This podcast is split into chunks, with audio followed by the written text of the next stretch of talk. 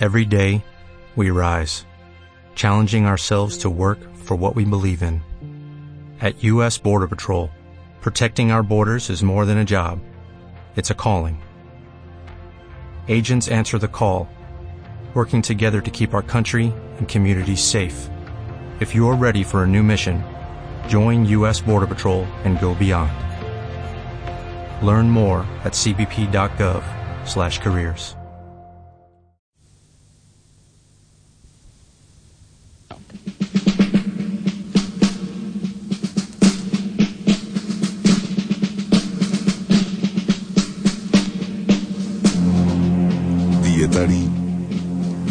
capellà d'Alfons, el magnànim. En lo mateix any gloriós, en la ciutat de València, los forners eren molt pobres, perquè l'any anterior no havia estat bo per lo blat, el preu de la farina fou molt car, e passaven fam, e penúries, e fred, e desamor, e havien malalties que fan de maldir. E se volgueren queixar a lo senyor rei, e lo senyor rei no estava per punyetes, e los forners se desesperaren, e volgueren fer una gran queixa en lo carrer, perquè tothom coneguera lo seu patir e triaren lo dia 12 de novembre per fer una processó amb cartells ofensius per a lo senyor rei e per a la mare que el va concebre. E lo senyor rei hi envia los agutsirs d'assalt que los assaltaren i molts forners foren nafrats. Però qui va pintar el conegut quadre La Càrrega, en el qual es veu un guàrdia civil a cavall carregant contra un grup de gent en una plaça de Vic? La Càrrega, Pasterença. Gran pintor català.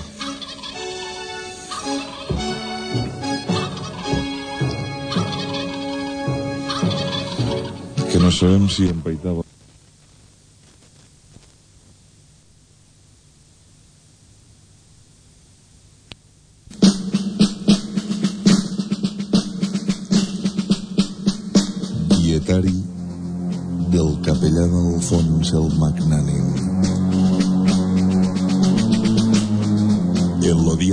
Juníper de l'any de Nostre Senyor de 1471, lo senyor rei de lo regne de València rebé la visita de lo rei de lo Mambo, que havia arribat per conquistar una part de lo regne que havia estat de lo seu domini en lo passat. E parlaren i discutiren de temes polítics i de guerra, i com lo rei de lo Mambo era molt poderós i molt alt, i duia un bigotot que feia congoixa, lo senyor rei se feu molt amic de lo rei de lo Mambo, i los dos reis signaren un pacte per no fer-se la guerra entre ells, sinó los dos junts, contra algun altre borinot que estiguera sol perquè no estiguera juntat amb ningú, i que per això fora més feble, i així poder atacar-lo de manera humiliant, i poder ferir lo seu honor i la seva dignitat com a cavaller, i nafrar-lo emocionalment, i de passar a conquerir noves terres i tenir més riqueses i dones. Però qui és l'autor del llibre Los Reyes del Mambo toquen canciones de amor? Sona aquesta... Després en van fer una pel·lícula d'això. Però bàsicament qui és l'autor del llibre Los Reyes del Mambo toquen canciones de amor? Pregunta també difícil on n'hi hagi Sí, eh? i que veig que no podrem superar massa. Que no, no hi ha possibilitats. No hi ha massa possibilitats, eh, Ah. uh, diria jo. És I és que no sé alguna quina- pista? Sí, sí, quina pista des de... Sí. No, no hi ha pista. Té nom de premi de cinema, importantíssim. Home. Òscar Òscar, bé, i el cognom? Wilde? Òscar Wilde. No sé. No, té nom Em de, sembla- de, nom de premi important de cinema i nom de, pre, de, de xoriço, directament. De chorizo. Ai, O no? no sé. No, no facis test. no, no. Em sembla No, que eh? fallem-la, eh? Fallem-la. La farem és Òscar i Juelos. No hi ha un Oh. xoriço dic,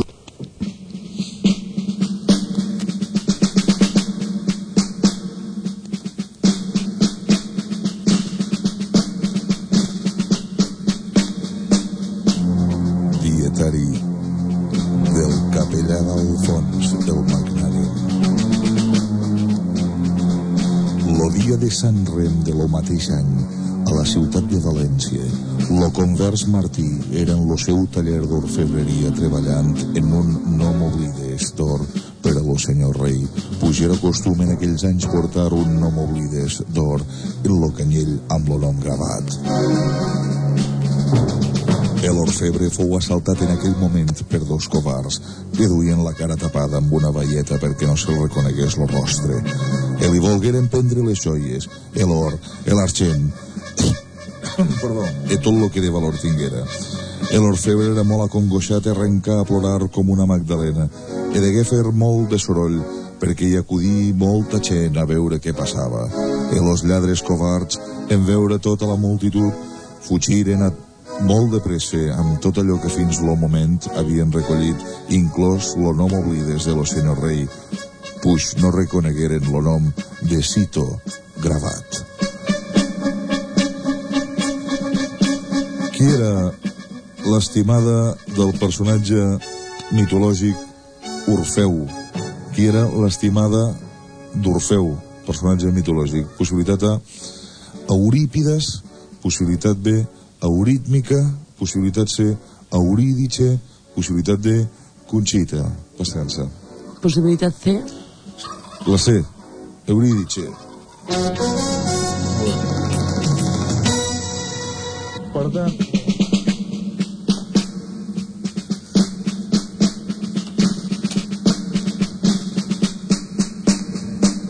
dietari del capellà d'Alfons el Magnànim. Lo dia 9 de gener de lo mateix any, prop de la ciutat de València, uns xiquets trobaren una cova mentre jugaven a moros e cristians. De la cova resulta ser un amagatall d'or joies i armes que pertanyien a contrabandistes. De los xiquets que lo trobaren se quedaren moltes joies d'or i després lo anaren a dir a les autoritats i les autoritats se quedaren moltes joies d'or i lo anaren a informar de la guàrdia lo senyor rei los quals se quedaren moltes joies d'or i després lo deixeren a lo senyor rei qui se quedà tot lo que havia en la cova i feu una gran festa per lluir les noves joies. I molts de los nobles convidats s'enfadaren perquè reconegueren algunes de les seves pertenences joies però com es deia el cèlebre lladre que va plantejar l'assalt al tren de Glasgow i que sempre més va viure feliç al Brasil? Possibilitat A, Ronald Reagan. Possibilitat B, Louis Roldan. Possibilitat C, Ronald Bix. Possibilitat D, Serra Llonga. Descansa. Ronald Bix? Ronald Bix. Sí, senyora. Cervell del tren de Glasgow. Sisena pregunta. 5.000 pessetes en joc.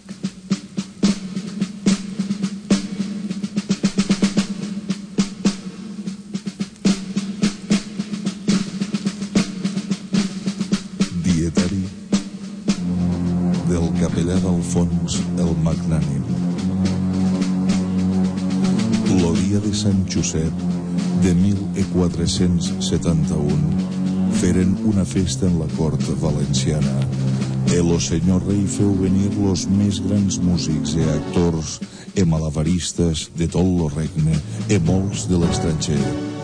E feren un sopar de rechupet e los músics i los actors actuaven mentre los convidats menjaven i bevien tant que deien batxanades.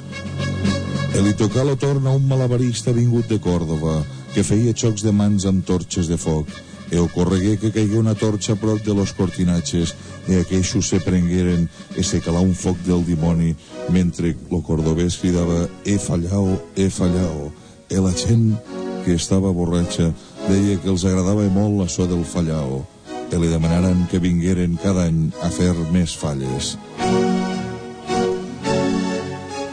Però quin dia se celebren les falles a València, Pastegança? Eh, el 19 de març. Com? Sant Josep, no és? Què és? Quin dia? No, hòstia. No, no. Sant Josep és Sant... Quin dia és Sant Josep? 19 de març, no? 19 de març, segur? Sí, sí, Segur, segur. jo crec que sí. Veritat de la bona. Va. Vinga. Quants diners té el nostre primer concurs? Sisena pregunta. 5.000 pessetes en joc.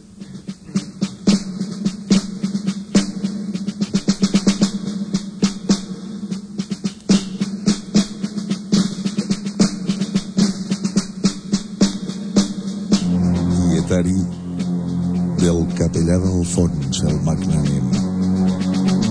Lo dia de los Sants Estació de l'any de 1471 arribà a la ciutat de València un missatger que portava un missatge per a lo senyor rei des de Florència. El senyor rei lo feu passar. El missatger digué que un xiquet molt jovenet, anomenat Leonardo da Vinci, qui ja era considerat un gran artista i que se veia d'un tros lluny que havia de revolucionar l'art i la ciència, era molt interessat a veure l'art de lo pintor Josepet e demanava ser convidat per conèixer-lo. El senyor rei arrencà a riure e contestà lo missatger que lo Josepet era un geni e que estava molt enfeinat pintant gallines e vaques en l'església i que fes lo punyeter favor de no empipar més. Però quina important família governava al segle XV la República de Florència? Al segle XV la República de Florència. Possibilitat A, els Borja. Possibilitat B, els Brunelleschi. Possibilitat C, els Medici. Possibilitat D, els Torrebrun. Pasteguen-se. La C. La C, els Medici. Sí, senyor. Sisena pregunta. 5.000 pessetes en joc.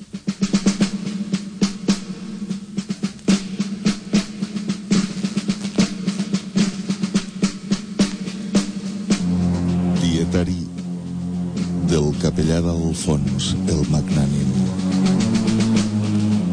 Lo dia de Sant Jordi de 1471 en la ciutat de València arribà lo elegante formós cavaller català Roger de la Pera, convidat per lo senyor rei per a les festes de primavera.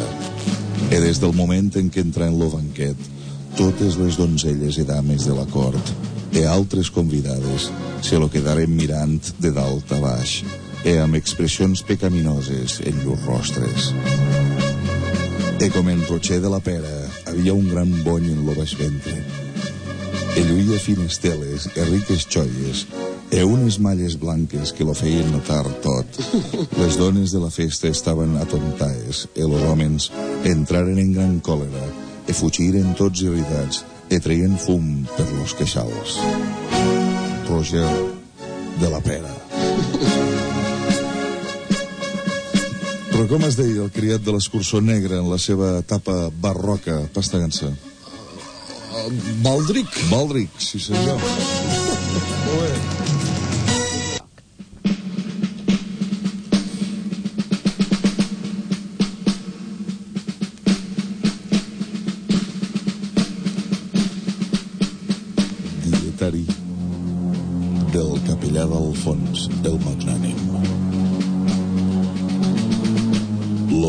Sant Bartolo de l'any de 1463 en la ciutat de València.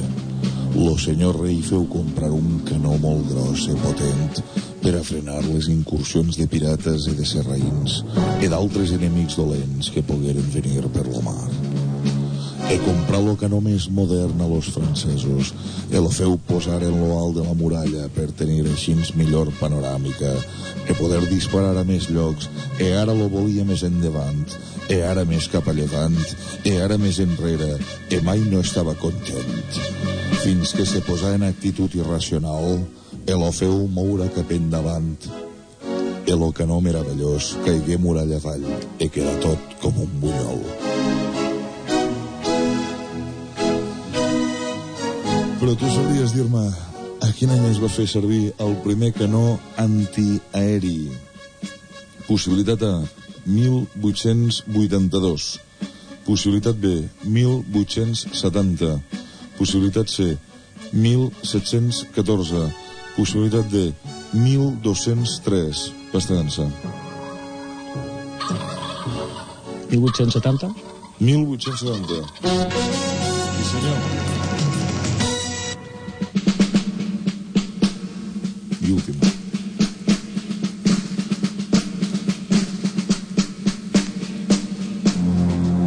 Dietari del capellà d'Alfons el Magnànim. Lo dia 17 de març de l'any de 1471, en la ciutat de València, que una nau sarraïna se despistà i se fou embarrancar en un arrossal i quedar allí per lo motiu de la poca fondària. I els tripulants deien coses i feien crits i escarafalls perquè los tregueren d'allí però ningú no les tragué fins passada una setmana. I els serrins estaven molt cansats i enutjats per lo fet. Pues tothom se'n reia feia gran mofa que els valencians sabien que en aquell arrossal era sovint que embarrancaven naus i deien que era de ser força borinot encallar tanta gent en un trosset tan petit.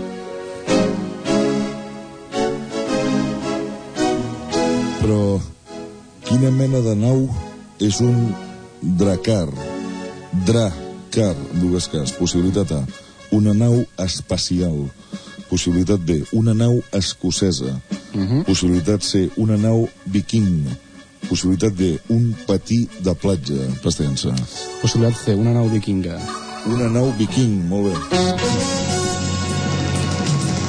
Sí senyor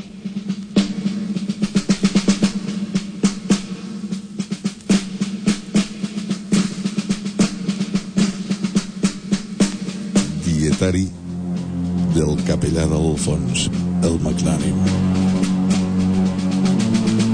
Lo dia de Sant Just d'Esvern del mateix any de 1471 en la ciutat de València. Lo pintor Josepet arribar a la cort ple d'alegria li volgué mostrar a lo senyor rei un dibuix que acabava de fer en los banys turcs i que era molt bonic i on se veien los costums de los banyistes en les termes. El senyor rei reconegué molts amics seus en los banys. Era molt content d'aquell retrat de la vida quotidiana i allí veia lo marquès del Duero xocant amb una dona cantonera, pues lo senyor marquès era molt tremendo. Però lo senyor rei se fixa bé gran ment de pedra quan veia que la dona cantonera era lo comte de Sagunt. Però sabries dir a quin any es va fer la primera fotografia? Possibilitat A, 1882. Possibilitat B, 1826. Possibilitat C, 1863. Possibilitat D, 1203. Paciència. Això primer no es deien fotografies, eh? Es deia de, Possibilitat, de garrotip. possibilitat A, 1882. no. L'any de la fundació del Banc de em sembla? No? 82? 1882? Set anys abans. Com? possibilitat C, 1863. sí, sí, Sí? sí. Vinga. 1826, la primera fotografia. Una cosa del cinema que fa cent anys i l'altra la fotografia. Bé, quants diners té el nostre... Sisena pregunta. 5.000 pessetes en joc.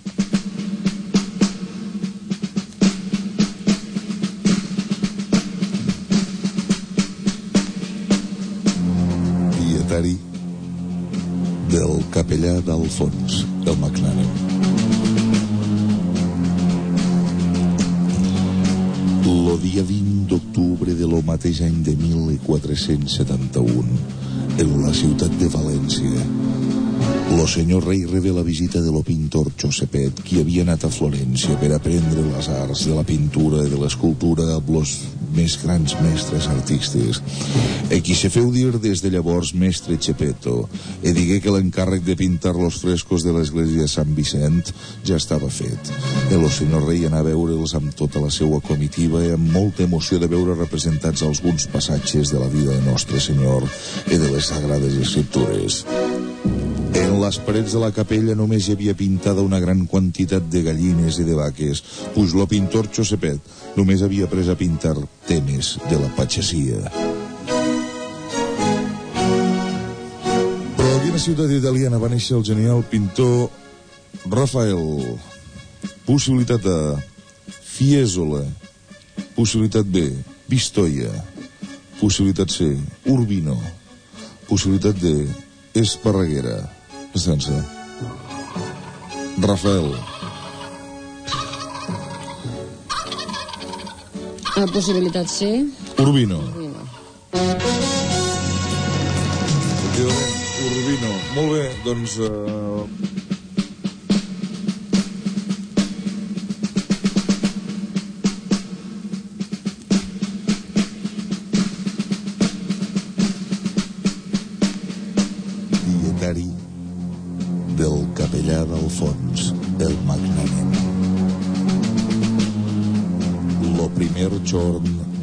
de maig de l'any de 1471 arribà a la ciutat de València lo substitut de lo difunt capellà de l'església de Santa Perpètua.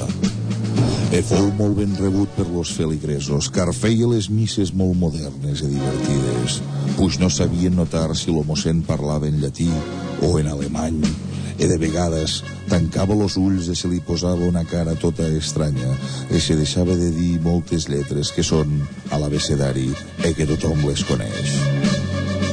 E la gent no sabia si riure o no, perquè a alguns els pareixia que era de broma, i a d'altres que tenia un defecte en la parla. E la gent no comprenia les sagrades escriptures, puix on uns en tenien Barrabàs, los altres havien sentit de què vas.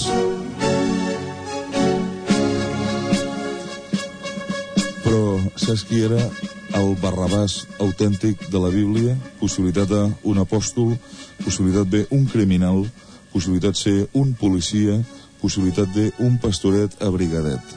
Barrabàs. Possibilitat B, un criminal. Un criminal, un delinqüent. El van perdonar.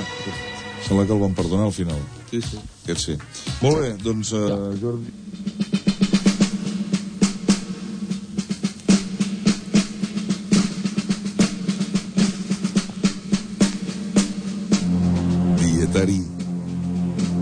capellà d'Alfons, el magnànim.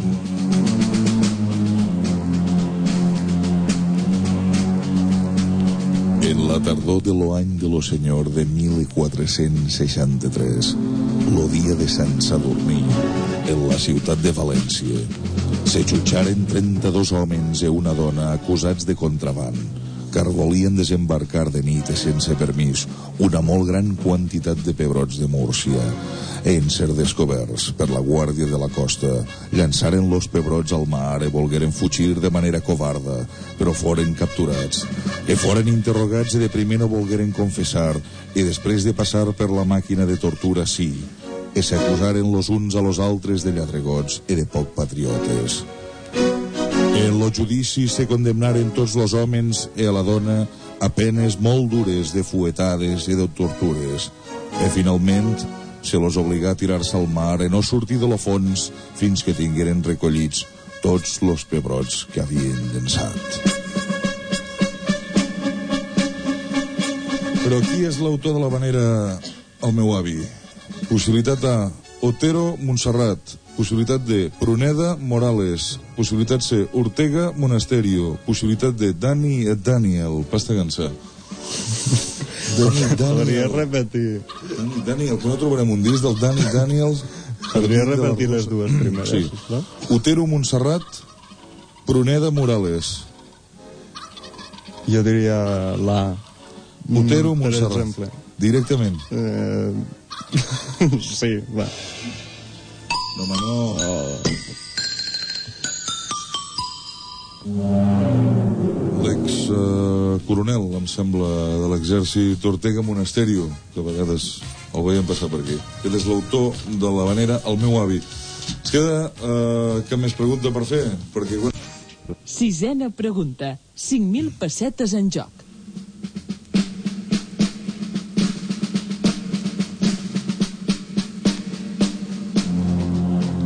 Dietari del capellà d'Alfons, el magnànim.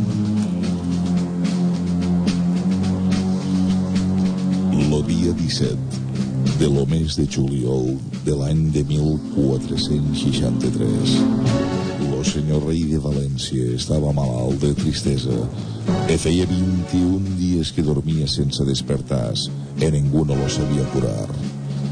Lo senyor rei eixe dia desperta enmig de grans plors e amb molta pena. Digué que trobava molt a faltar una execució en lo mercat. E los consellers li prometeren fer-la e no sabien qui penjar que s'ho meresqués. Però de seguida los vingué al cap lo peixeter s'adormir que tenia los peixos guardats de feia un mes e dos, e tres, e per això tenia fama de ser poc elegant, pues tot era olor de peix abandonat, e la gent patia grans marejos e perbocades quan passaven per davant. E un cop penjat, lo senyor rei torna a somriure. Però com es diu la cançó que diu Dolça Catalunya, pàtria del meu cor, quan de tu s'allunya, d'enyorança es mor. Pasta cançó. És l'emigrant? L'emigrant. Aplaudiment aquí pel primer concursant d'avui, que és en Joan Lomas de Barcelona. Molt bé, Joan, tens exactament eh, 9.000 pessetes. Jo.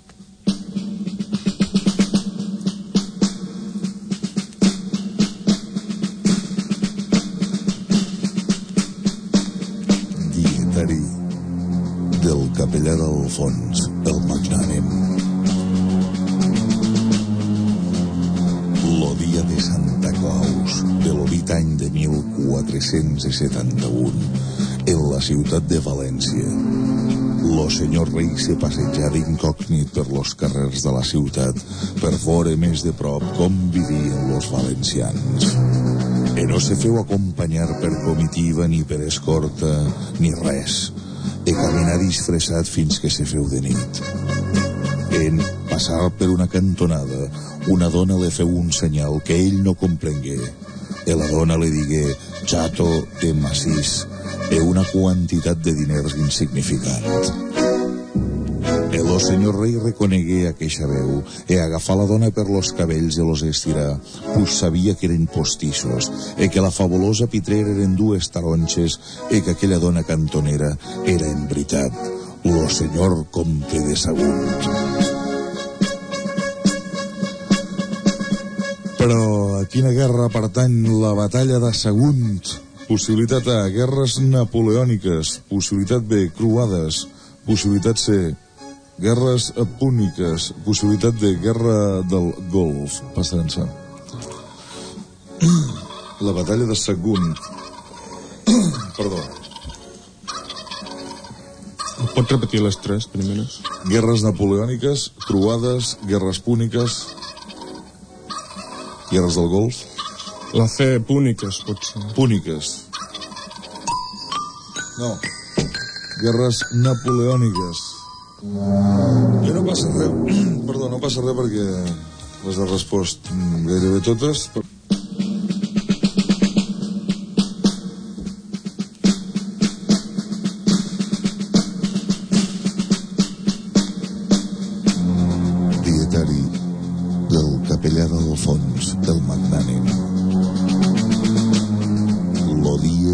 de lo quart mes de lo mateix any de 1471 en la ciutat de València. Arribà al mercat un pagès que deia que tenia un fèsol impressionant. Que destapà lo seu carro i mostrar un fèsol que era més gran que una vaca. E tots los valencians que se trobaven en la plaça de lo mercat quedaren esma perduts i empedreguits de veure eixe fèsol monumental. Cregueren que era una cosa divina, pues ningú no havia vist mai una cosa semblant. E se formaren pegots de gent que se brallaven per tocar-lo e adorar-lo e se escarxofaven tant los uns a los altres que hagueren de fer presència a los agutsirs. Però tu sabies dir que és una bajoca? Una bajoca. Possibilitat A, qui diu bajanades. Possibilitat B, veïna d'un llegum. Possibilitat C, noia baixeta. Possibilitat de híbrid d'oca i albergínia. Bajoca. Pasta cançó. A veure, pots repetir les dues primeres? Qui diu bajanades, un bajoca. O la veïna d'un llegum.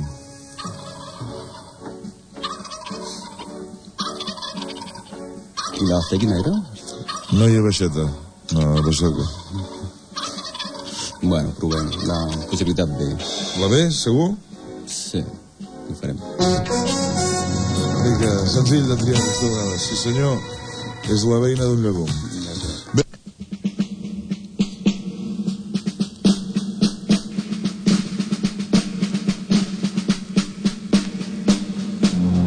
Dietari del capellà d'Alfons, el magnànim.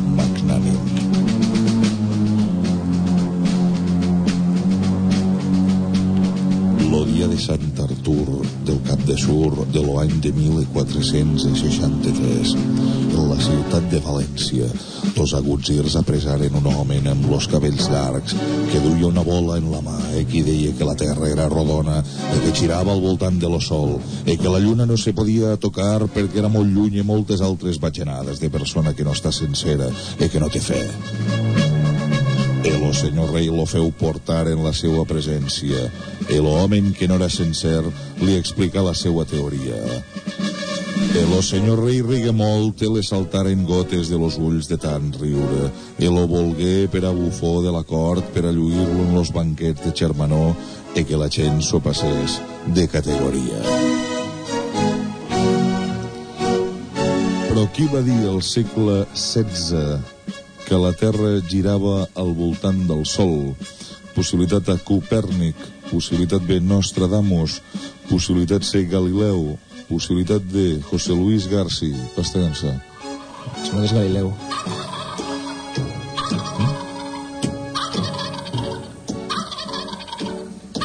Galileu a la una, Galileu. Galileu a les dues, Galileu a les dues i mitja, Galileu a les... Tu mateix, Sembla que sí. No sé. Galileu? Sí. Ric. Efectivament, Copèrnic. Va ser... Qui va dir això? Bé,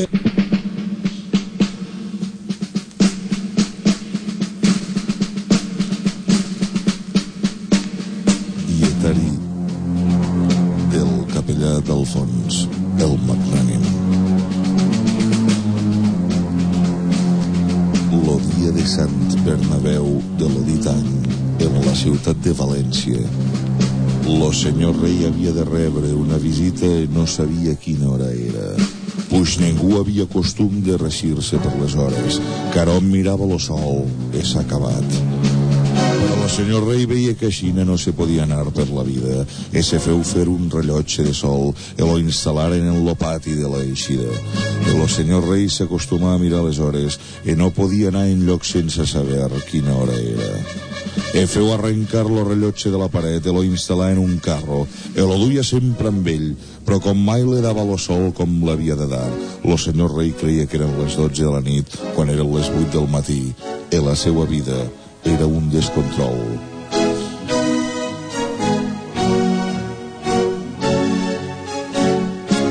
Sense ànim de polèmica en quin poble segons la llegenda van fer un rellotge de sol amb una visera perquè no es mullés quan si havia de ploure, vaja. Estança.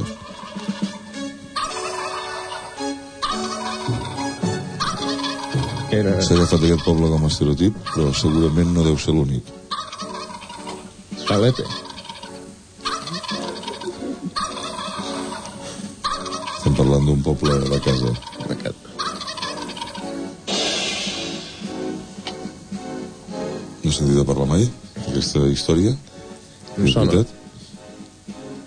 S'ha quedat tan bé el rellotge que, que quan plogui es mullarà. Posem-hi una visera per que no es mulli. No? Ben bé d'aquí a casa. Sí, i tant. Queda una mica lluny de Gurt, però vaja. No ho sé. Figueres? Figueres. No, llàstima. Sant Pol de Mar. Quina hora és? No sé diuen quina hora és. Bé, quan...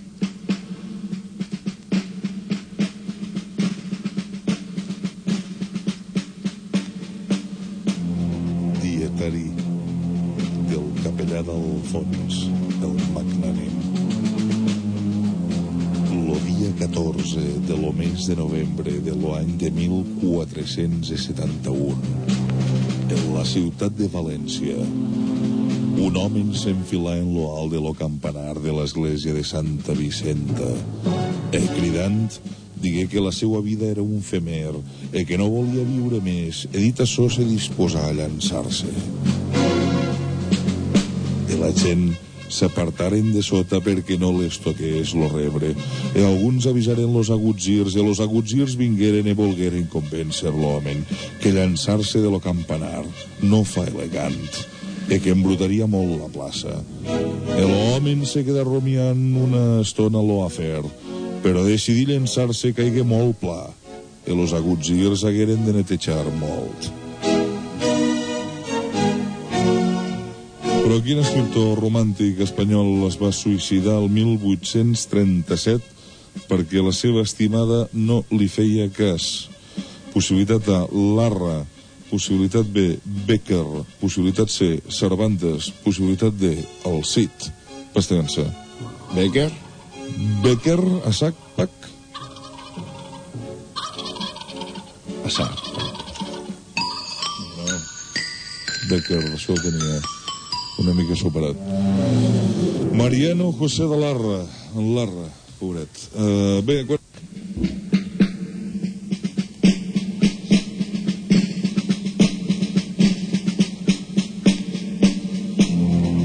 Dietari del capellà d'Alfons, el magnànim.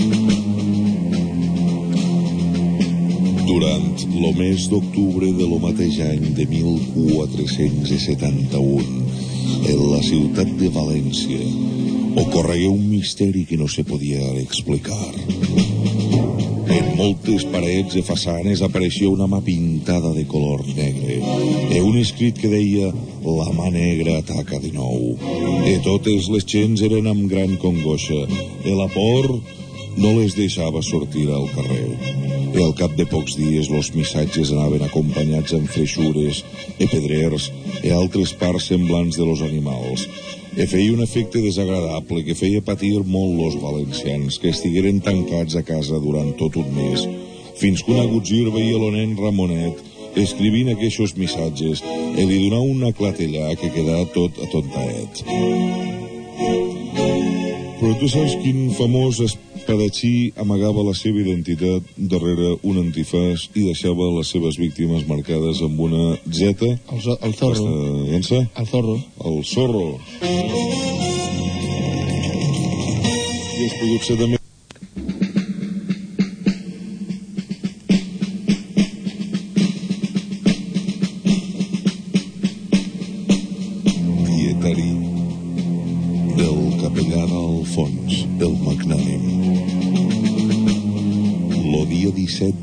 de març de 1471, en la ciutat de València, alguns feligresos de l'església de Sant Pere notaren que en passar per sobre de la làpida de lo duc de la Fira, aqueixa se movia notablement, e algú arriba a caure tot per la causa de la pèrdua de l'equilibri. Eh, l'enretiraren i descobriren que allò que havia estat un sepulcre ara era un passadís secret. E lo seguiren i arribaren a una casa de dones cantoneres, molt coneguda per los valencians. E si preguntaven a lo capellà deia que era perquè les dones cantoneres vingueren a missa e les dones cantoneres deien que era perquè lo capellà poguera venir d'amagat. Però tu saps que és una capellanada capellanada, possibilitat de reunió de capellans, possibilitat B, fira anual de capellades, possibilitat C, cantada de cançons a capella, possibilitat de concurs de persones amb els llavis grossos. És una capellanada. déu nhi Pots tornar a repetir? No, no, això no és. Possibilitat de reunió de capellans, possibilitat B, la fira anual que fan a capellades, possibilitat C, la cantada de cançons a capella, possibilitat de concurs de persones amb els llavis grossos. Mm.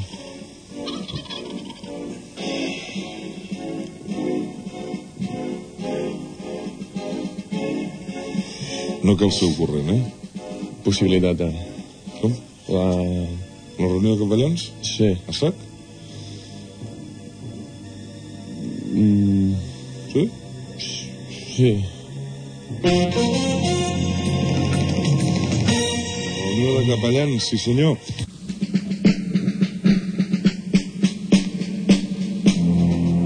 Dietari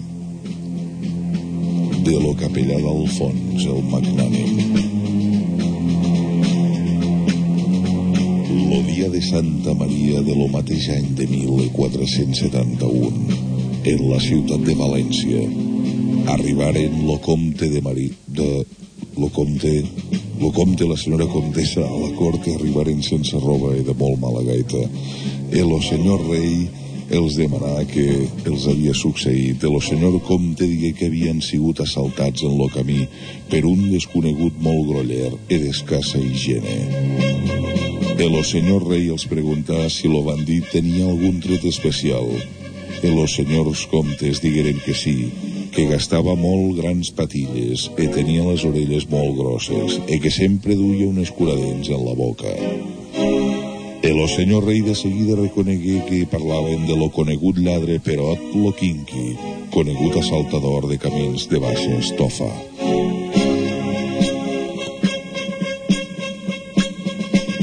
Però com es deia el company eh, gras del bandoler andalusí Curro Jiménez?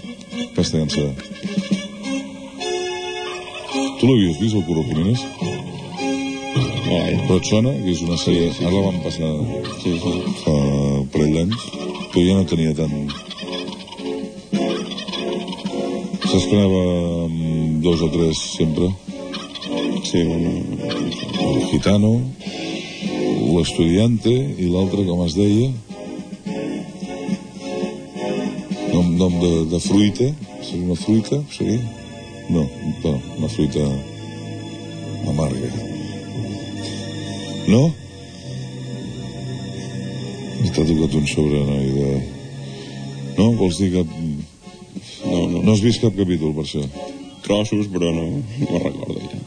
Sempre estava menjant allò, no?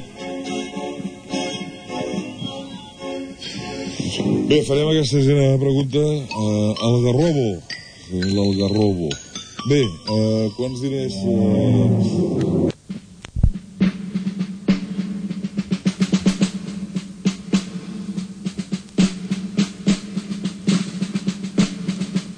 Dietari de lo capellà d'Alfons, lo magnànim. En la vigília de Santa Coloma de l'any de 1438 arribà a la ciutat de València lo mestre explotador Antoniet de Nàpols, qui rebé l'encàrrec de lo senyor rei de fer investigacions en la ciència dels explosius. El mestre Antoniet es posà a treballar en un taller que habilitaren en l'Albufera perquè estiguera tranquil. El Antoniet de Nàpols no sortia mai de tan enfeinat que estava el senyor rei estava molt content, puix que tenia posades grans esperances en lo material bèl·lic de lo país. I cada dia es posava a mirar lo taller de l'Antoniet que es veia des del palau. Fins que un dia, mentre mirava lo taller, feu un pet que ressonà per tot València. He quedat tan destrossat que mai més no es troba ni l'Antoniet ni el Nàpols. Però tu podries dir... Qui va, qui va inventar la dinamita, Pastagança? Els xinesos. Però qui va inventar la dinamita? La, la dinamita, sí. Mare meva, quines preguntes. Sí, home, segur que el coneixes perquè gràcies a ell després, en fi, s'han donat molts premis i moltes coses. Persona... El nom molt conegut.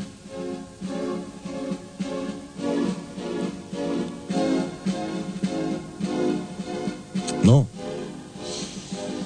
Però farem aquesta també. Se les deia Alfred, de nom. Alfred Nobel. Sí, senyor. Volia dir però no estava Alfred Nobel, sí senyor.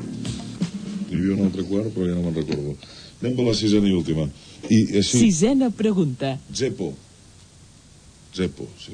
Som... 5.000 pessetes en joc.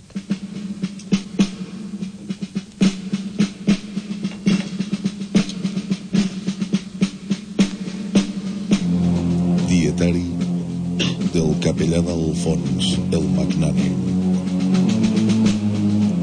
En lo dia de Sant Fèlix de l'any de 1431, en la ciutat de València, lo senyor rei havia tingut un somni revelador en lo qual havia vist set vaques grasses i set vaques flaques que això era com en les sagrades escriptures, que volia dir que hi hauria set anys de riquesa i després set anys més de pobresa.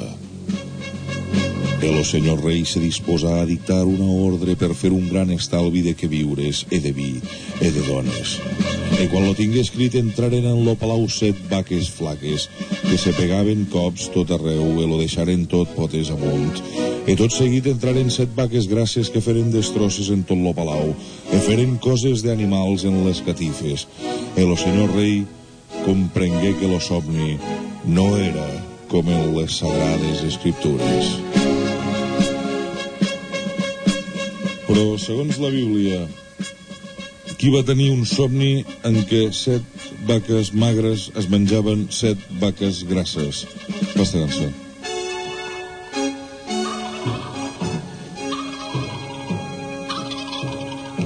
No anem forts, eh? No anem forts, d'aquest tema.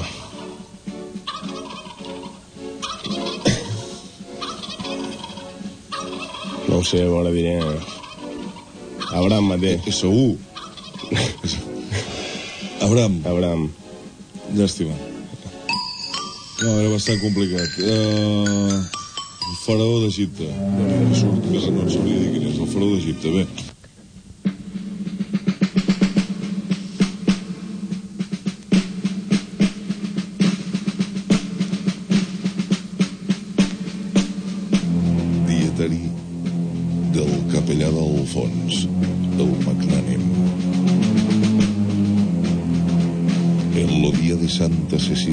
De l'any de Nostre Senyor de 1431, en la ciutat de València, arribà un gaiter anomenat Isidro, però que al cap de poc temps tothom anomenava Isidro lo gaiter, e que tocava lo sac de xamecs molt malament, e que feia riure de tanta pena que feia. E ell no n'era conscient de tal fet, e feia gran esforç per animar les vetllades de la cort, amb lo seu cant i la seva gaita cridanera. E algú notà que l'Osidro no tenia consciència de la seva poca destresa e li llençà una sardina en lo nas. E l'Osidre cregué que era un compliment e tocà més fort. E llavors algú li tirà un pernil a la cara. L'Osidro tocà encara més content e tothom se mirava estranyat e plogueren tota mena de coses que havien en la sala. L'Osidro quedà sense sentit e tornà la tranquil·litat. Sidro, lo gaiter. Però si estàs de gaita, com representa...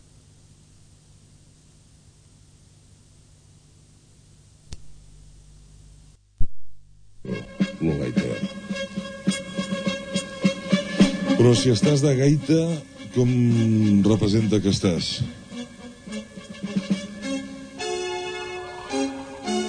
Estàs trist? Mm, Estàs content? Estàs de broma? Enfadat? Sí? Estàs trist? Estàs de broma? Trist. Estàs de gaita? Estàs trist? Sí? Sí. No ho sé.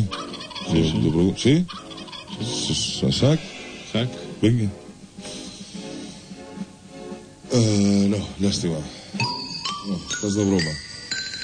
Sí, estàs de gaita. Bé, no...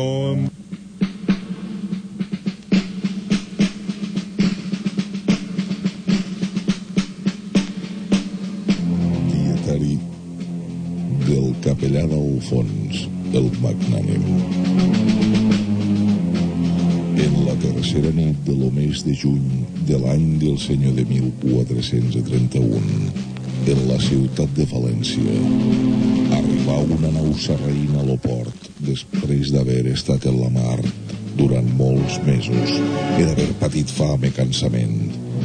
En eixos casos no tardaven a pujar a la nau un grupet de dones cantoneres portant frescor juvenil i femení a los desesperats mariners. E com era una nau molt important, pues portava regals per a lo senyor rei. Fou lo mateix monarca qui volgué fer pujar a bord les dones cantoneres. E n'hi havia per tots los gustos. E fins i tot n'hi havia una que lo senyor rei no tardà a reconèixer, pues sabia molt bé que era lo comte de Sagunt.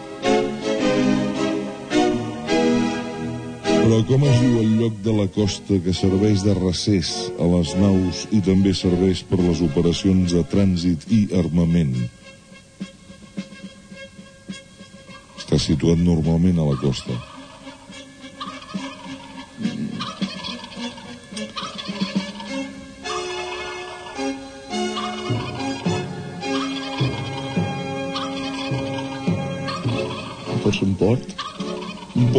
Senyor.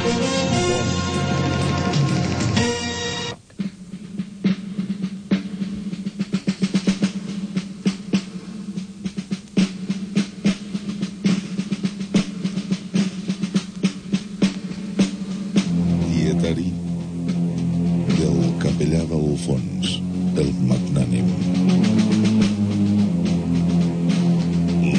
17 de març de lo mateix any de 1431, en la ciutat de València, vingué de visita lo formós cavaller català Roger de la Pera, a qui lo senyor rei tenia en gran estima, i com que feia un dia molt bonic, anaren junts a passejar per los carrers de la ciutat.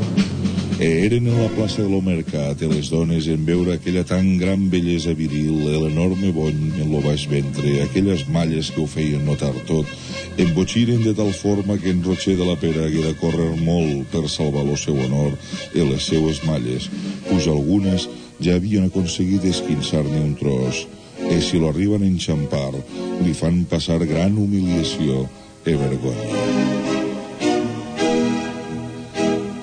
Però hi ha discoteques en què els nois paguin menys que les noies pastegant-se? Em sembla que no. Sí? Diguéssim que normalment no. Correcte. Vinga. Molt bé, doncs eh, el nostre primer concursant d'avui, l'Oriol... Sisena pregunta. 5.000 pessetes en joc.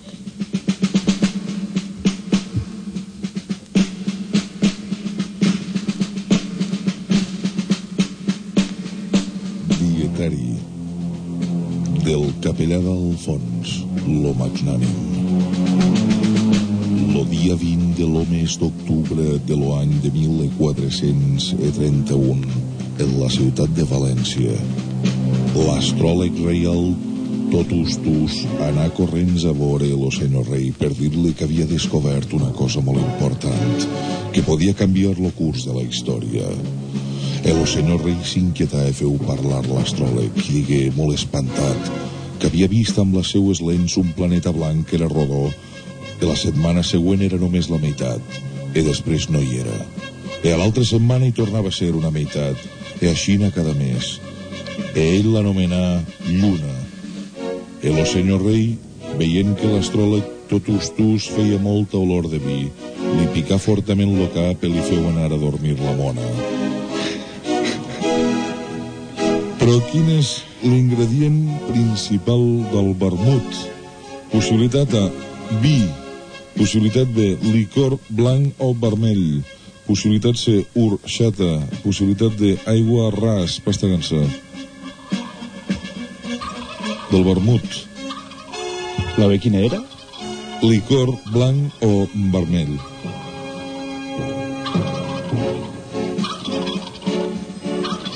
Després alguna vegada algun vermut? Sí, sí. Vinga. Doncs la B. Ja tenim una pista. La B. És un, hi ha un licor que és l'ingredient principal, diguéssim, Suposo. i ja està. Sí? A sac. Vinga. No, home, no, és, és vi, allò. Vi, vi és l'ingredient principal del, del vermut. Bé, quants diners...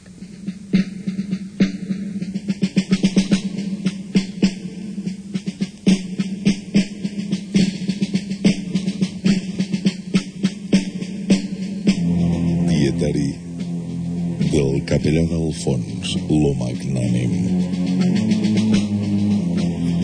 Lo primer dia de l'any següent, a 1431, és a dir, 1432, en la ciutat de València.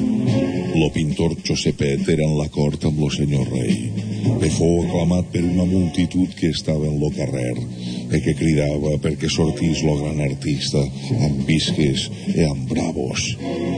E lo senyor rei queda impressionat de lo seu pintor e ple d'orgull. E volgué sortir amb lo Josepet a lo balcó, on la multitud los veia embutxir, encara més, e cridaven visca lo pintor Josepet. E tots tenien uns papers a la mà e los feien petons e los refregaven per la cara. E algun llançà un d'estos papers a lo balcó e lo senyor rei l'agarrà. Era un calendari d'eixe any en què se veien dones cantoneres pintades amb gran fidelitat. Però quin d'aquests pintors era impressionista? Possibilitat A, Gustave Courbet, Courbet. Possibilitat B, Claude Monet. Possibilitat C, Eugène Delacroix.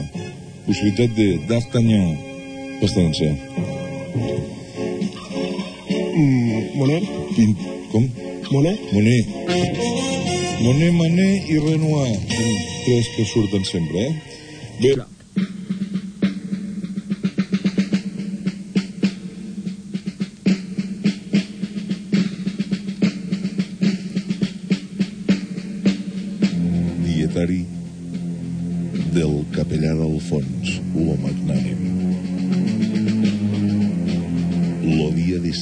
Vicent dels Horts de lo mateix any de 1431 en la ciutat de València ocorregué que s'escaparen massivament 380 presos de la presó de València e causaren lo pànic en la ciutat, pues n'hi havia de molt perillosos e capaços de los crims més maleducats que se pogueren imaginar.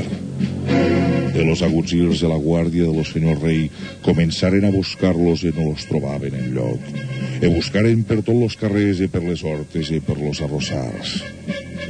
E finalment, un agutzir los trobà en una casa de dones cantoneres, los 380 fent una festa i bevent molt i fent altres activitats que no se poden dir.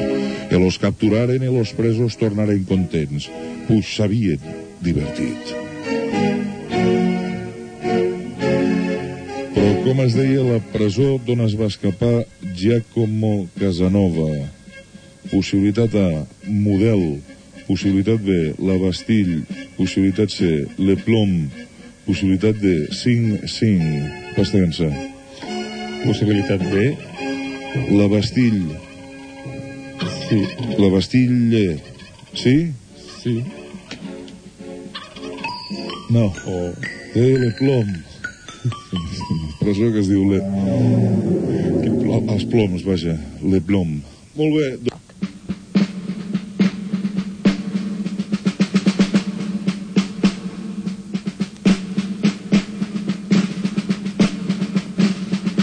Dietari del capellà d'Alfons, lo magnànim. Lo dia 23 de lo mes de febrer d'eixe any de 1431, l'astròleg Totustus arriba corrents a la cort i demana per lo senyor rei. E li digué que havia vist molt clarament que l'endemà s'acabaria lo món. El senyor rei no lo cregué, pues feia tres mesos que cada setmana deia lo mateix.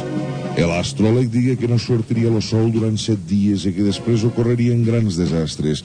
El món quedaria destruït i se anat amb Pancho. L'endemà no sortí lo sol. El senyor rei hagué gran congoixa i temé que lo tutustús diguera la veritat i plorar llargament i patir moltíssim. Però després de deu minuts lo cel s'aclarí. Pugera un nuvolot que ho tapava tot. Però quins núvols es formen a més alçada? Els cirrus o els altocúmulos? Els cirrus o els altocúmulos? Tens pas el 50% aquí? Estança. Autocúmulo? Altocúmulos. Cirrus. El cirrus sempre. Bé, quants...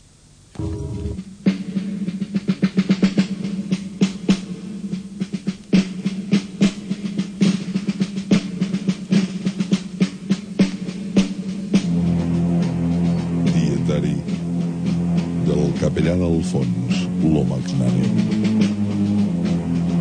Lo dia de Sant Aristòtil del dit any de 1431 en la ciutat de València arribà lo savi francès Fideuà que havia estat a Florència on havia sentit dir que l'home era lo centre de l'univers i tots estaven d'acord amb aquesta nova idea.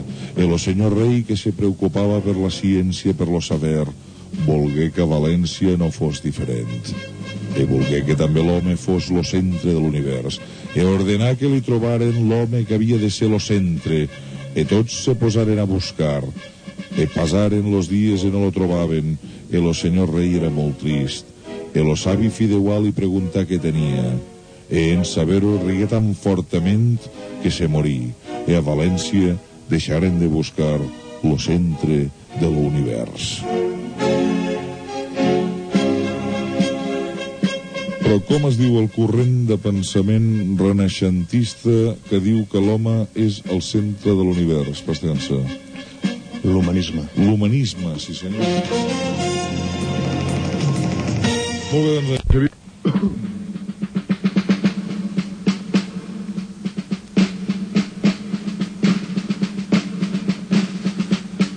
dietari del capellà d'Alfons, lo magnànim. Sant Francesc de l'any de 1431 en la ciutat de València se sortí lo riu de mare. E quedà tot inundat i negat que se podia pescar dins de l'església. E molta gent perdé tot lo que tenien i alguns prengueren mal. E se moriren 800 vaques, e més de mil porcs, e quedaren flotant per València, e los xiquets hi jugaven a pujar i a sobre a tirar-hi pedres, mentre los grans, los grans ploraven perquè havien perdut moltes pertinences. Puix, moltes cases quedaren destrossades. El senyor rei sortia amb una barca a lo balcó de lo palau i digué un missatge d'esperança a la gent i regalar una casa a tothom si entre tots se bevien l'aigua de los carrers. E a Xina va passar. Però a quins Jocs Olímpics va guanyar Johnny Weissmuller la primera medalla d'or de natació? Johnny Weissmuller, que després va ser Tarzan.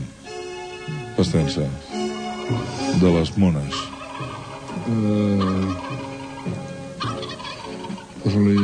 Més, vinga, més 5, menys 5 anys et dono. Sí? Sí. Pues, eh, els Jocs Olímpics de l'any 70, 1970. Tu has vist alguna pel·lícula, Johnny Weissmuller? Sí. I són en color digital, Dolby... Sí. No, no. Ara No, no. eh? Eh, és que em fas tirar molt enrere, tu. Aviam. Mm. Pues el 50. 50. No, l'any 1924 que no sé si hauria ser París París 1924 bé, doncs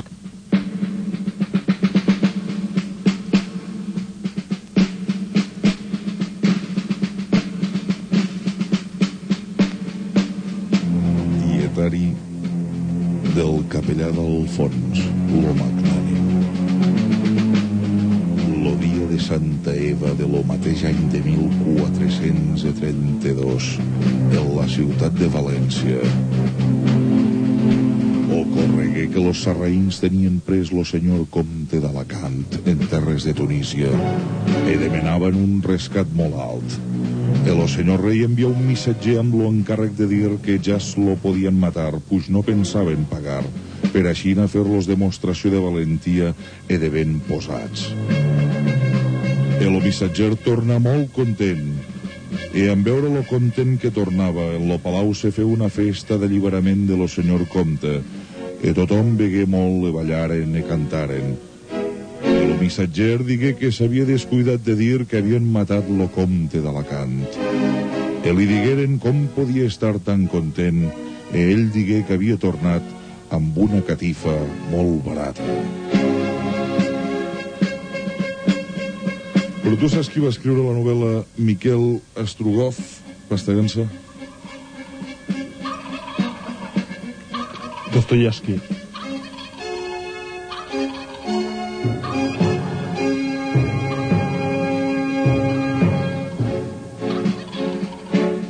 Ha de ser rus?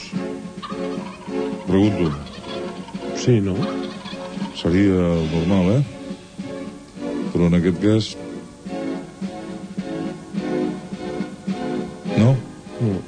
Bé, fallem l'única pregunta que fallem, que és aquesta sisena. Alguna resposta per Miguel Estrogoff? Jules Berna, sí senyor. Uh, Miquel Estrogoff. Bé, doncs... Quan...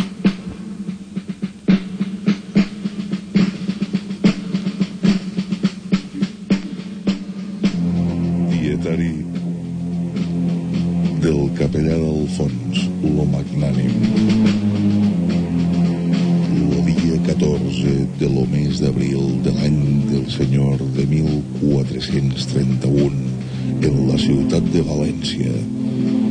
Les valencianes notaren que los seus homes feia dies que no anaven a dormir a casa i se preocuparen.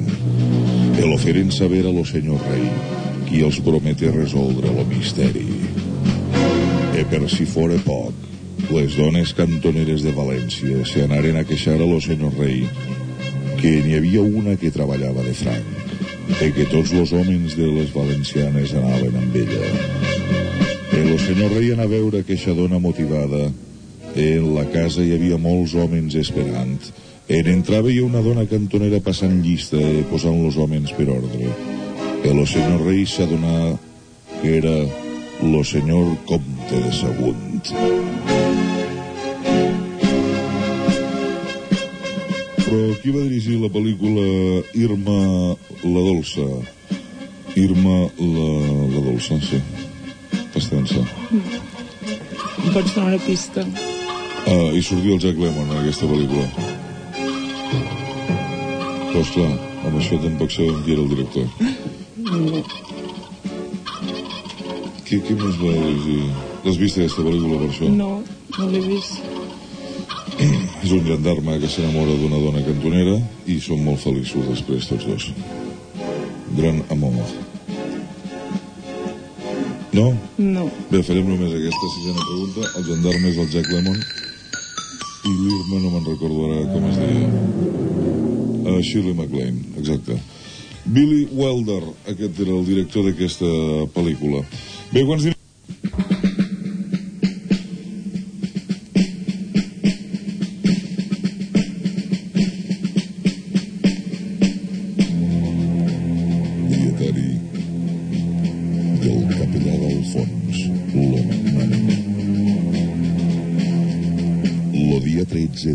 d'agost de 1431 en la ciutat de València. Arribaren tres cavallers que havien estat en les croades lluitant contra los sarraïns. El poble los aclamà com herois i el senyor rei los omplí de riqueses i luxes. Els tres cavallers contaven batalles com que havien mort grans quantitats de moros i com havien corregut perilloses aventures en el país de los sarraïns. Passaren unes setmanes d'aquesta manera i conegueren totes les dones cantoneres de València e una que era nova i que venia de França digué que havia conegut aquests cavallers a Perpinyà e que no eren croats, sinó lladregots e que se los buscava per tota França. Però saps quins bandits interpretaven Paul Newman i Robert Redford a la pel·lícula Dos homes i un destí? Que interpreten a dos bandits? Aquesta pel·lícula, com quins bandits interpreten, Pastança?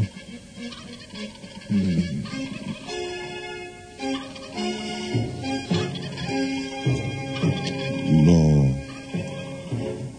No. Jo ara perquè ho veig aquí, eh? Tot. Mm, Estava per dir Bonnie and Clyde, però no. No. No, perquè no sé qui fa de Clyde.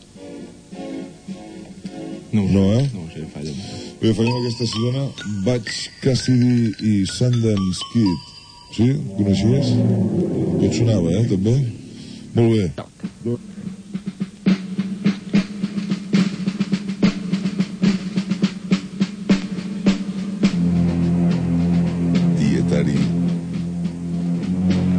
capellà del fons, l'home magnànim. Dia de Sant Valentí de l'any de 1431 en la ciutat de València arriba un cavaller molt elegant en un carruatge es apalancà en la plaça de mercat e cridà amb veu potent que tenia una cosa que interessava a tots los valencians e que curava totes les nafres i malalties e que era infal·lible molt barat. E per demostrar-ho feu pujar a lo carruatge un home que era sec e orellut e després de fer un glob de lo líquid i veier e marxar molt content movent les orelles. E tothom e tothom volgueren comprar lo líquid curatiu e l'endemà tots los valencians patien grans dolors en lo ventre, e marejos e arrollades, e anaren a buscar-lo cavaller, però en la plaça ja no hi havia ningú.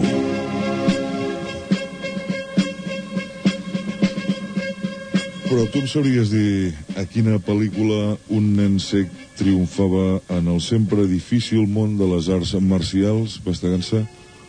Un nen sec. Em sembla que aquí s'han equivocat una mica, eh? Aquí s'han equivocat una mica. A veure, treu el tema de sec i digues, a quina pel·lícula un nen triomfava en el difícil ah. art de les arts marcials? El Karate Kid. El Karate Kid, sí senyor, molt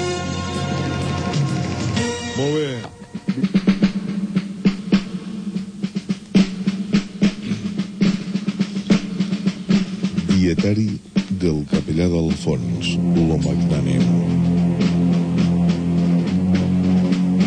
Lo dia de Sant Martí Conserge de l'any de 1431 en la ciutat de València acabar lo termini per presentar projectes per al desviament del riu Túria e guanyar el concurs un projecte que tractava de fer passar el riu per sobre de la ciutat, pujar era enginyós e innovador e adient. E se construí el riuducte per sobre de València, e quedà molt elegant e feia goig de vore, era una cosa molt moderna. El dia de l'estrena, el senyor rei obrí una porteta que contenia el riu per fer-lo passar per lo nou camí. E quan entraren les aigües, lo riuducte modern se desfé e caigué tot lo riu a sobre de la ciutat e fou una gran desgràcia que se veia venir. Pues no se pot fer un riuducte de paper de seda. Però tu em sabies dir que va dirigir la pel·lícula El pont sobre el riu Kwai possibilitat A David Lean. Possibilitat B Orson Welles. Possibilitat C Akira Kurosawa possibilitat de José Luis Garci, Pastança. El David Lin. David Lin, sí senyor.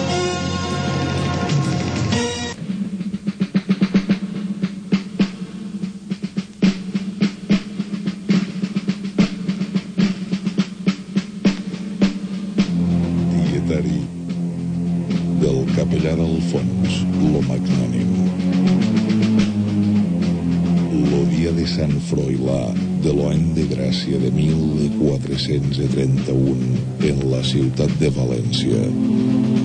Arribà el músic i trobador Antolí, qui era molt conegut en tot el món, e molt popular entre los valencians jovens, fet que remogué tota la ciutat i los pobles del voltant. E tota la gent portava les bruses i les camisoles amb retrats de lo Antolí brodats, e on hi deia el seu nom en francès Tour de l'any 71 de les ciutats per on passaria eixe any. E també se venien parrets amb les seues inicials de banderins amb la seua imatge. E feu una actuació en la plaça del Mercat e se congregaren milers e milers de jovens. E fou un èxit de nord dir e lo tothom ne parlava. Però si portes una samarreta amb el nom del cantant de la banda del Mirliton, la banda del Mirliton, quin nom hi duràs? Possibilitat A, Ismael. Possibilitat B, Gabriel. Possibilitat C, Manuel. Possibilitat D, Rapel. Gabriel. Tu saps què és la banda del Mirliton? No. Però és que tens 21 anys. Sona la banda del Mirliton? Un programa impressionant que l'haurien de tornar a fer per la televisió que es deia Raïces Crinqui, trin, crinqui, trin, crin, crin, crin, crin. Sona? Hi havia una ampolla d'anís, crin, crinqui, trin, crin, crin, crin, crin. Ismael Gabriel Manuel Rapel. Pues rapel. Rapel. No. Ismael, deia el cantant de la banda del Merriton. I crec que ni a la fonoteca de Catalunya Ràdio trobaríem un disc de la banda dels Mirliton. Sí? Potser sí? Ara ho mirarem. Vinga, 5 minuts i dos quarts de nou migdia. Palma, també.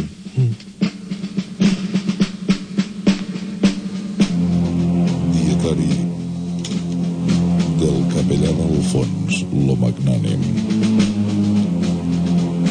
Lo darrer dia de lo mes de març de l'any de 1431, en la ciutat de les Useres, caigué un tronc que cremava en un escalfapanxes e cala foc en eixa casa, e de la casa passar lo corral, e d'allí a la casa del costat, e així n'ha passat tot lo poble, que crema tant que semblava lo mateix infern.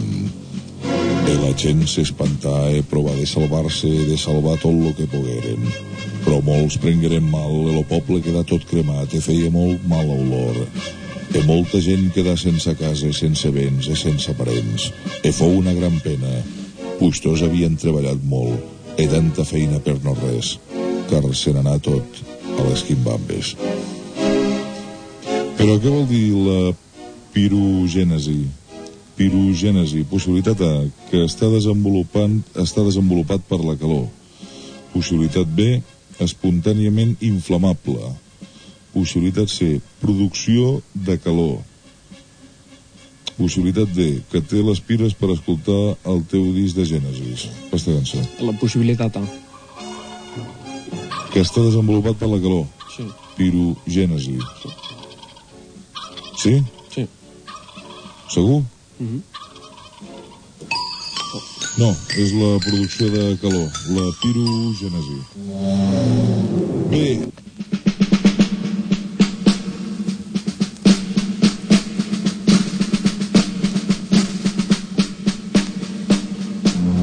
dietari del capellà d'Alfons, lo magnànim. Lo dia de Sant Simplici, de l'any de gràcia de Nostre Senyor de 1431, en la ciutat de València, lo cavaller Vicentot le regalà a lo senyor rei un gat molt bonico que anomenà Patata, el que se l'estimava molt. I cada dia jugaven junts a perseguir-se, a atrapar pilotes i a esgarrapar les catifes i los cortinatges. El senyor rei estava molt content amb lo gat patata i fins i tot alguns dies lo deixava que se ficara amb ell en lo llit reial. E un dia lo gat patata se feu gran i jugant, jugant a perseguir-se sense voler esgarrapar-lo senyor rei en un ull que per poc no el fa així. I lo senyor rei s'enfada tant que feu matar lo gat e cuinar-lo com si fora un conill amb bolets. Però tu saps qui va escriure la cançó Conillet de vellut? Conillet de vellut, bastant-se. Tens 27 anys. Una gran cançó que es diu Conillet de vellut. Eh... Alguna pista? No sé. Home, si fos en anglès seria més complicat perquè hi ha més gent cantant, no? Però... Ja, en català, no? Sí. Eh... Bueno, direm... Lluís Llach. Lluís Llach. Tu creus que... Sí? Que Lluís Llach? No, no, no, no crec, però... Perdó. Eh... Lluís té altres, altres cançons. La Guillermina Mota. La Guillermina. Bé, em sap molt de greu, però eh? Joan Manel Serrat, Conillet de Vellut. Impressionant aquesta cançó, és impressionant. Després si tenim una... tenim ocasió o l'escoltarem. Bé, quants diners...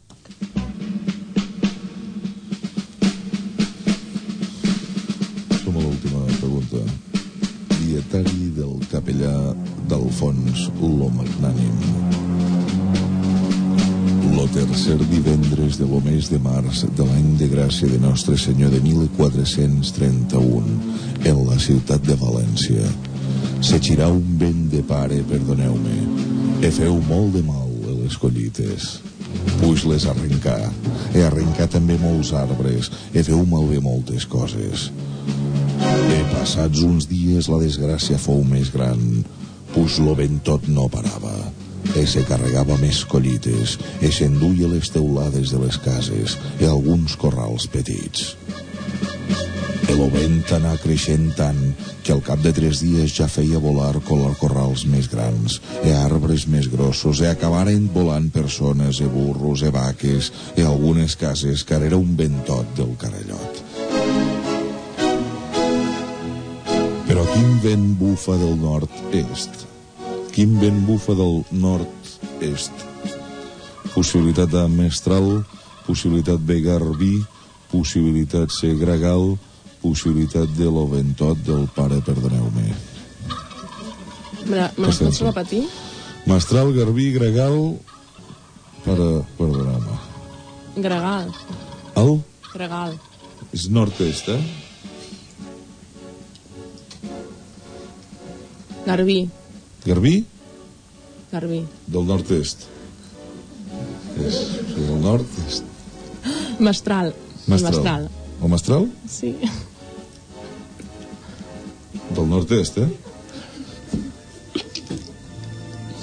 El mestral, va. Sac? A sac. El mestral... Bé, quants diners té...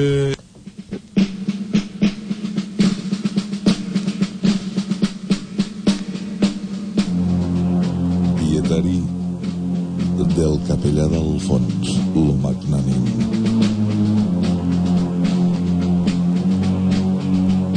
Lo dia de Sant Fruitós de l'any de gràcia de Nostre Senyor de 1431 en la ciutat de València, lo pintor Josepet, tornà d'una estada a Florència, on havia conegut molts grans artistes, e va portar amb ell un amic que s'anomenava Sandro Botticelli, e qui deia que era artista.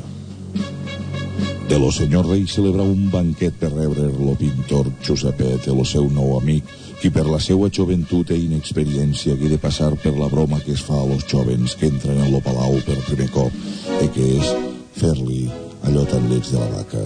E tots los convidats s'ho passaren de primera e lo Botticelli plorava, pujera un ploramiques e un nena. Però quin era l'autèntic nom de Sandro Botticelli? Possibilitat A, Sandro Filippepi. Possibilitat B, Sandro Fepipile. Possibilitat C, Sandro Filippipi. Possibilitat D, Sandro Currupipi. Pastensa. Um, la possibilitat B? Sandro Fepipile. Hòstia, Això és complicat, eh? Quina era la A? Veure, la és Sandro Filippepi. La B és Sandro Fepipile. La C és Sandro Filippipi. I l'altra és Currupipi.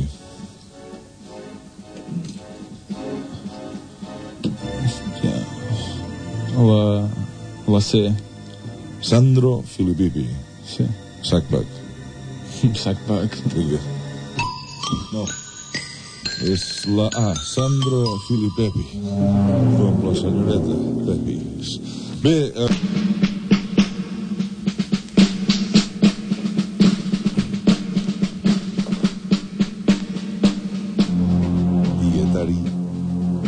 Del capellà d'Alfons, lo magnànim. Lo dia de Sant Gutiérrez de l'any de gràcia de 1431 en la ciutat de València. Lo senyor rei s'havia de vestir amb l'armadura. En notar que los darrers dies havia menjat en gran quantitat i de mala manera. Que no se podia ficar en l'armadura. E feu venir lo ferrater Gregori perquè li agrandara un xic lo peto. Pujera en la planxa on més se notaven les fartanaes. El ferrater Gregori comença a picar amb lo martell l'armadura i després ho feu per la part de dins i anar eixamplant-la.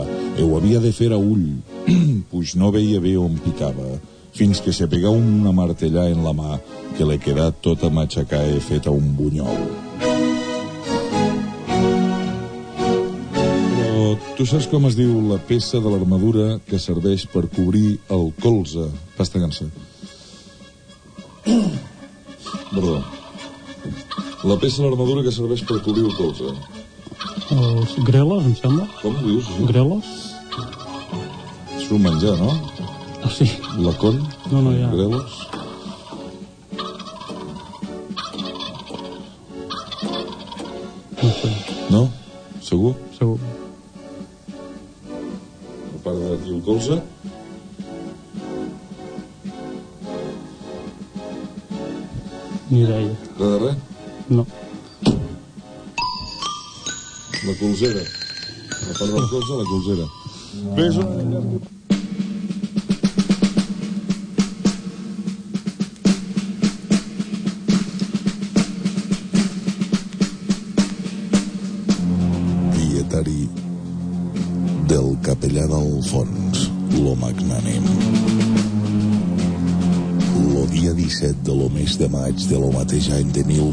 1431, en la ciutat de València, se celebraven los Jocs Florals, pues se celebraven tots los anys. Eixe any fou molt disputat, car poetes participants havien un gran nivell. En quedaren dos finalistes i la cosa estava molt igualada. El jurat digué que feren unos versets cada un a veure què passava. El primer de fer-los fou lo senyor de Montcada bifurcació que escrigué Oh, bella dama, me fa mal una cama. E rebé molts aplaudiments de lo jurat. E lo segon que era lo senyor d'Urgell Hospital Clínic cantar Oh, dama del Parnàs, me fa picor lo nas. E lo jurat lo proclamà guanyador, puix havia fet una paraula més. Però segons la mitologia grega, a quina muntanya vivien les muses? Possibilitat A, el mont de l'Olimp. Possibilitat B, el mont de Venus. Possibilitat C, el mont Parnàs.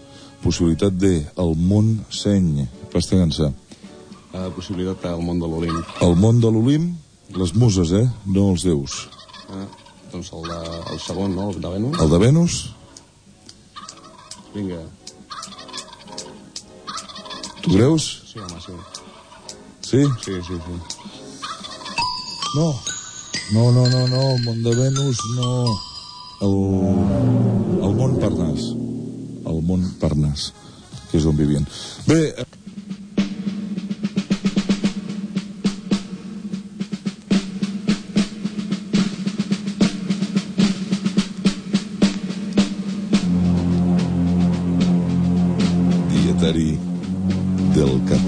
d'Alfons, lo magnànim.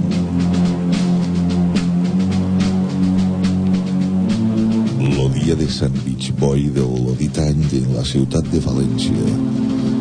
Arribà lo famós cavaller català Roger de la Pera, vestit de manera elegant i masculina, i s'organitzà una festa, com era costum sempre que venia eixe cavaller, pues era molt popular entre les dames i cortesanes i donzelles. I aqueixa vegada no vingué cap home, pues les dones no digueren res a los seus marits. El Roger de la Pera se quedà a soles amb totes les dones en lo banquet, i totes lo miraven alhora i d'una manera que fa de mal dir. El cavaller comprengué que no podia fugir, i com era un cavaller de molt honor, no se resistí e feu molt felices totes les dones que havia allí e quedar com un senyor. Però tu em sabries dir qui va escriure el llibre Memòries d'un amant cernós. Pasta gansa. Memòries d'un amant sarnós. Sí. En principi és un llibre així de broma. Aja. Sí, sí. Qui l'escriu el llibre? Però que és català o... No, això no... El Marquès de Sade. No, no, no. No, no, força. Bé, fallem la sisena, serà la- l'única que fallem, em sembla, Groucho Marx. Memòries d'un amant cernós, per Groucho Marx. Eh, quan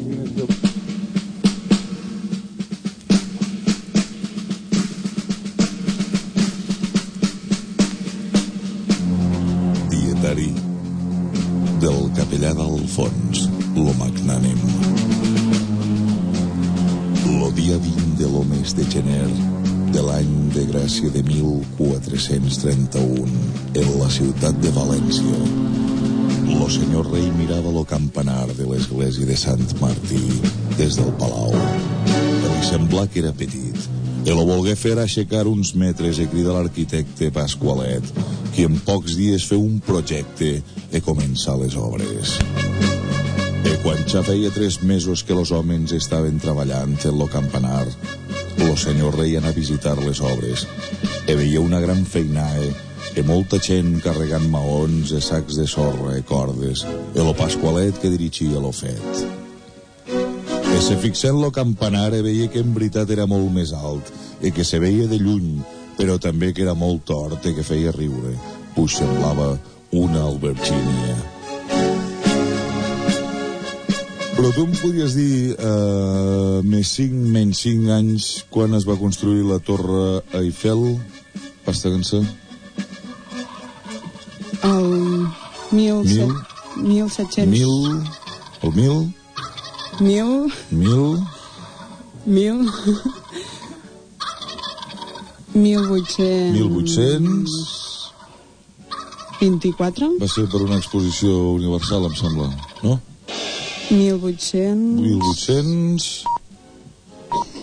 98? 98. Llàstima. 1889, l'exposició universal de París, que no sé si hauria ser una de les primeres exposicions universals. Bé, quants diners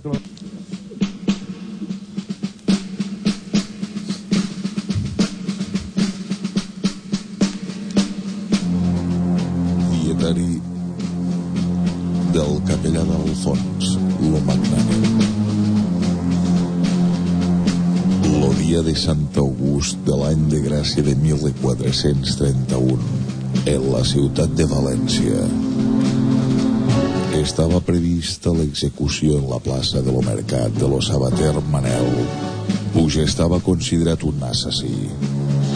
E un dia abans la seva dona anà a veure lo senyor rei e la implorar clemència per lo seu marit. Puix si lo executaven ella se moriria de fam i penúries el senyor rei digué que no e que era la llei justa e que estava feta aixina.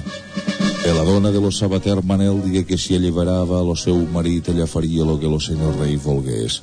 E lo senyor rei digué que ell era molt savi e tenia lo cor molt gran e que perdonava lo seu marit pues havia una cosa de hòmens que volia que ella le fes.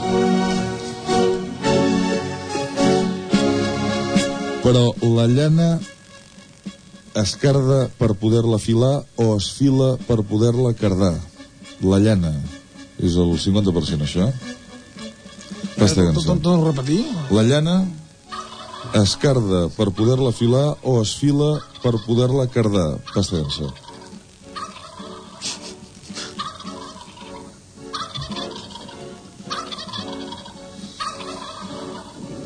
Tinc ni idea. Escarda per poder filar. Es carda per poder-la filar, sí senyor. Perquè es pentina. Es pentina per després poder-la filar. No la files i després la pentines, al contrari. Molt bé, anem a...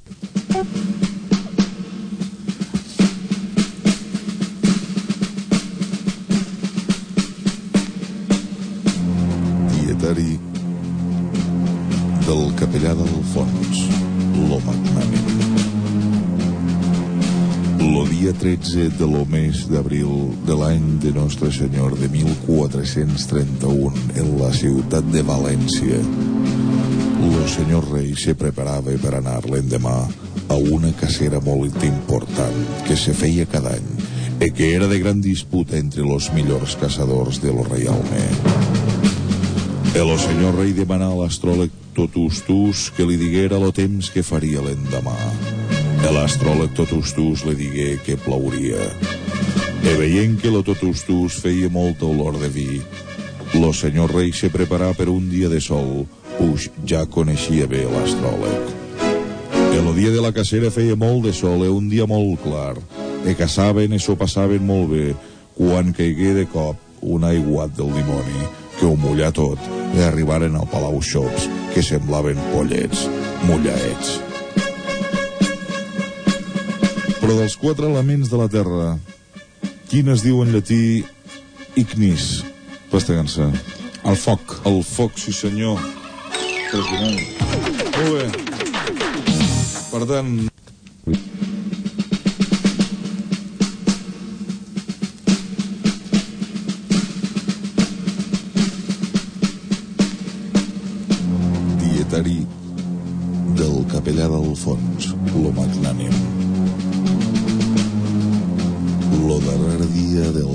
juny de lo dit any de 1431 en la ciutat de València, lo senyor rei feu un banquet i convida molta gent. E després de sopar volgueren jugar e ningú no sabia que podien jugar, fins que s'aixecà lo castellà Fernando e digué que ell coneixia un joc. El explicar e jugaren i s'havien de posar tots en rodona i un estava al mig amb los ulls embenats i havia de reconèixer algú palpant-lo e dir lo seu nom en veu alta. S'ho passaren de rexupet, puix palpaven més del compte que ara queixa era la gràcia d'eixe joc que segons lo castellà Fernando s'anomenava la gallina cega però que allí anomenaren lo pollastrot sec puix havien sopat pollastre.